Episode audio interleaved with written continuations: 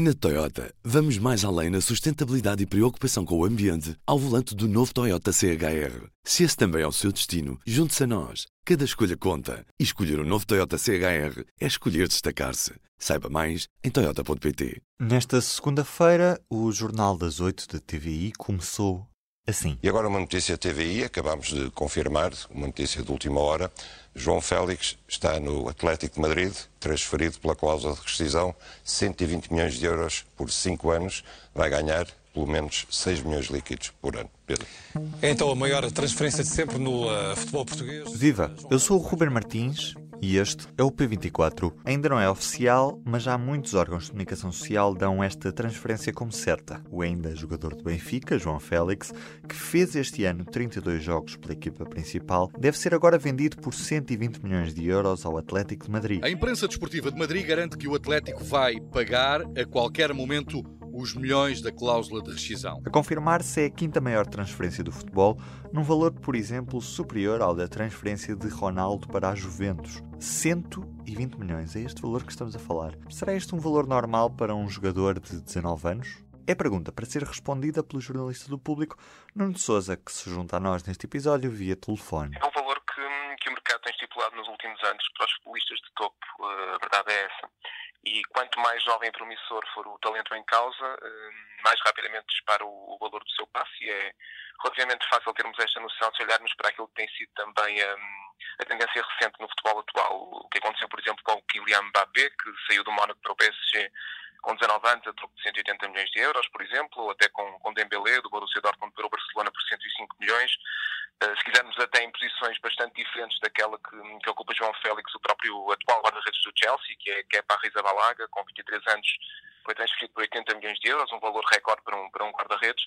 Portanto, esta hum, tendência para inflacionar o valor do, do passo desportivo dos jogadores um, toca também ao futebol português, uh, embora neste caso, como sublinhas e bem, foi uma, uma ascensão teórica de João Félix, que graças a uma segunda metade da temporada atípica, no bom sentido do Benfica, com, com números absolutamente avassaladores, acabou por, também por tirar partido uh, individualmente de, do talento que tem, logicamente, mas também da, daquela que é sede do mercado procurar novos, novos talentos, novos heróis também num certo sentido, porque não é só a componente esportiva que está aqui em causa, é também a componente financeira e, e obviamente que o Atlético Madrid terá a confirmar seu negócio, obviamente, isso em mente quando projetar o seu futuro próximo, na, na perspectiva de poder vir a substituir Antoine Griezmann, que é atualmente a sua figura maior, e todas estas variantes entram a, na, na, equação quando se trata de fazer uma aposta tão significativa e que, obviamente, para o futebol português é mais um motivo de orgulho e, acima de tudo, também um recorde para juntarmos a uma lista que já tem alguns números interessantes. Mas não é um risco muito grande dar tanto dinheiro para um jogador que ainda tem relativamente poucas provas dadas? Eu julgo que mais do que um, o cartão de cidadão, no caso, uh, sobretudo aquilo que os clubes valorizam é a maturidade competitiva dos jogadores. Uh, é verdade que João Félix ainda está a gatinhar, passa a expressão, uh, na sua carreira futebolística, mas também não é menos verdade que chegou rapidamente à seleção A portuguesa, que se impôs de forma absolutamente hum, determinante, de uma forma autoritária na equipa A do Benfica, no 11 inicial, de resto, e que mesmo na Europa, e eu julgo que é importante sublinhar o, o jogo da, da, Liga Europa diante do Eintracht Frankfurt, em Lisboa, um, João Félix não só esteve à altura da, da tarefa, como acabou por ser o, o, jogador determinante para puxar o Benfica individualmente quando a equipa coletivamente não conseguia resolver os problemas. Se juntarmos a tudo isto aquilo que é conhecido do perfil do, do jogador, ou seja, a sua humildade, a capacidade de trabalho e de superar treino a treino, a, a própria discrição no que, no que toca ao cultivo da sua privacidade, da sua vida pessoal, um, mas acima de tudo, a, forma como se exibe em campo, como, como escolhe quase sempre bem os timings certos para libertar a bola, para conduzir, para se desmarcar, para, para tabelar e fugir nas costas, para explorar a profundidade.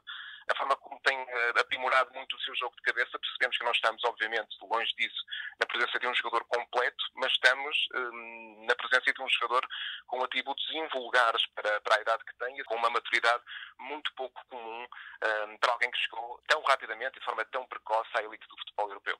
Nós em 2016 falámos muito do, do, Renato Sanches. Na altura a transferência era bem mais barata em relação a esta do, do, João Félix, mas o jogador acabou por não se conseguir adaptar a um Bayern ou não teve esse espaço. Não há um risco também que o próprio João Félix não se adapte ao estilo de jogo do, do Atlético e que por isso acabe por perder protagonismo, apesar do preço que o Atlético vai agora dar por ele? Sim, esse risco existe sempre, e aí uma das questões que têm sido lançadas também para cima da mesa era se não seria mais indicado para João Félix aceitar o convite de uma proposta de um clube como Manchester City, que também é tido como estando na corrida pelo passo do jogador português, na medida em que o futebol de Pep Guardiola, mais de posse, mais de circulação, futebol de, de passe curto e de e de exploração dos espaços quase sempre uh, em posse, não seria mais de um futebol mais à medida de João Félix? Eu creio que sim.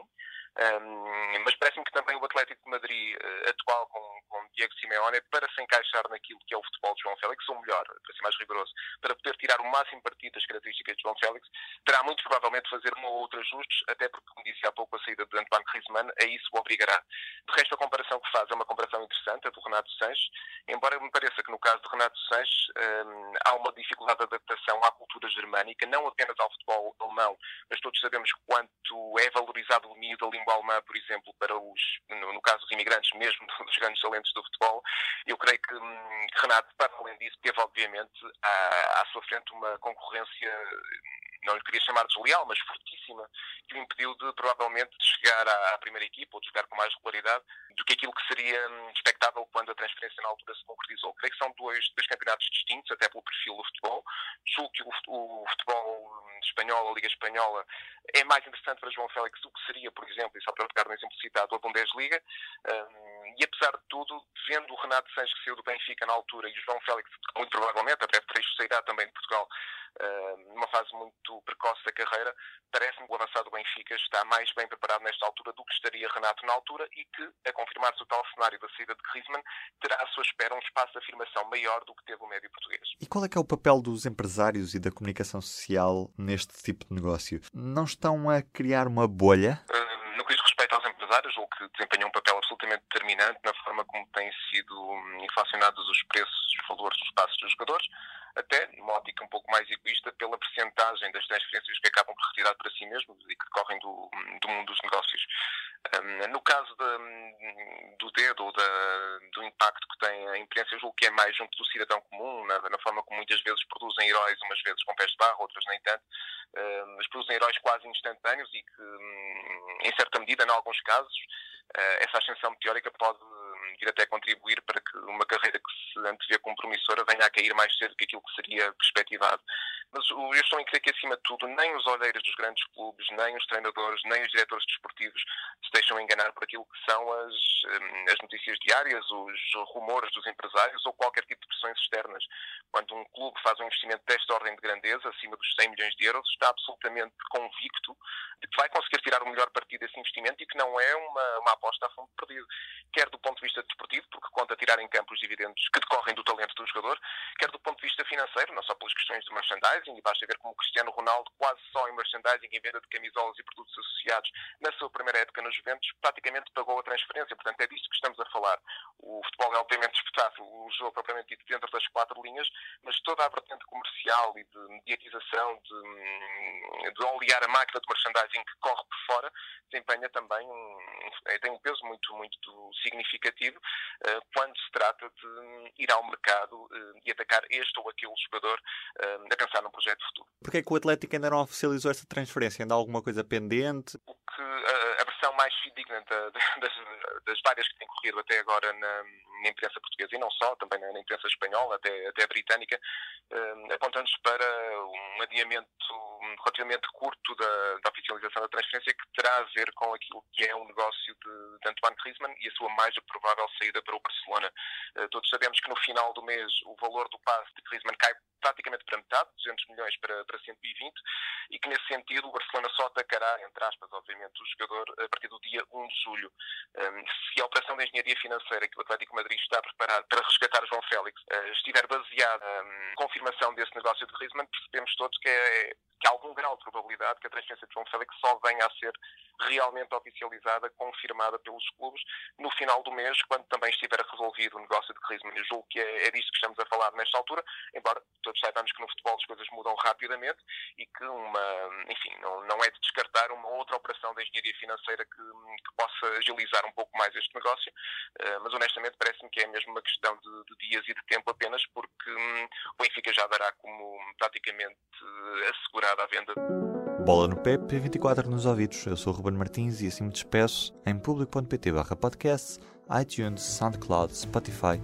Estamos por aí. Um abraço. O público fica no ouvido. Na Toyota, vamos mais além na sustentabilidade e preocupação com o ambiente ao volante do novo Toyota CHR. Se esse também é o seu destino, junte-se a nós. Cada escolha conta. E escolher o um novo Toyota CHR é escolher destacar-se. Saiba mais em Toyota.pt.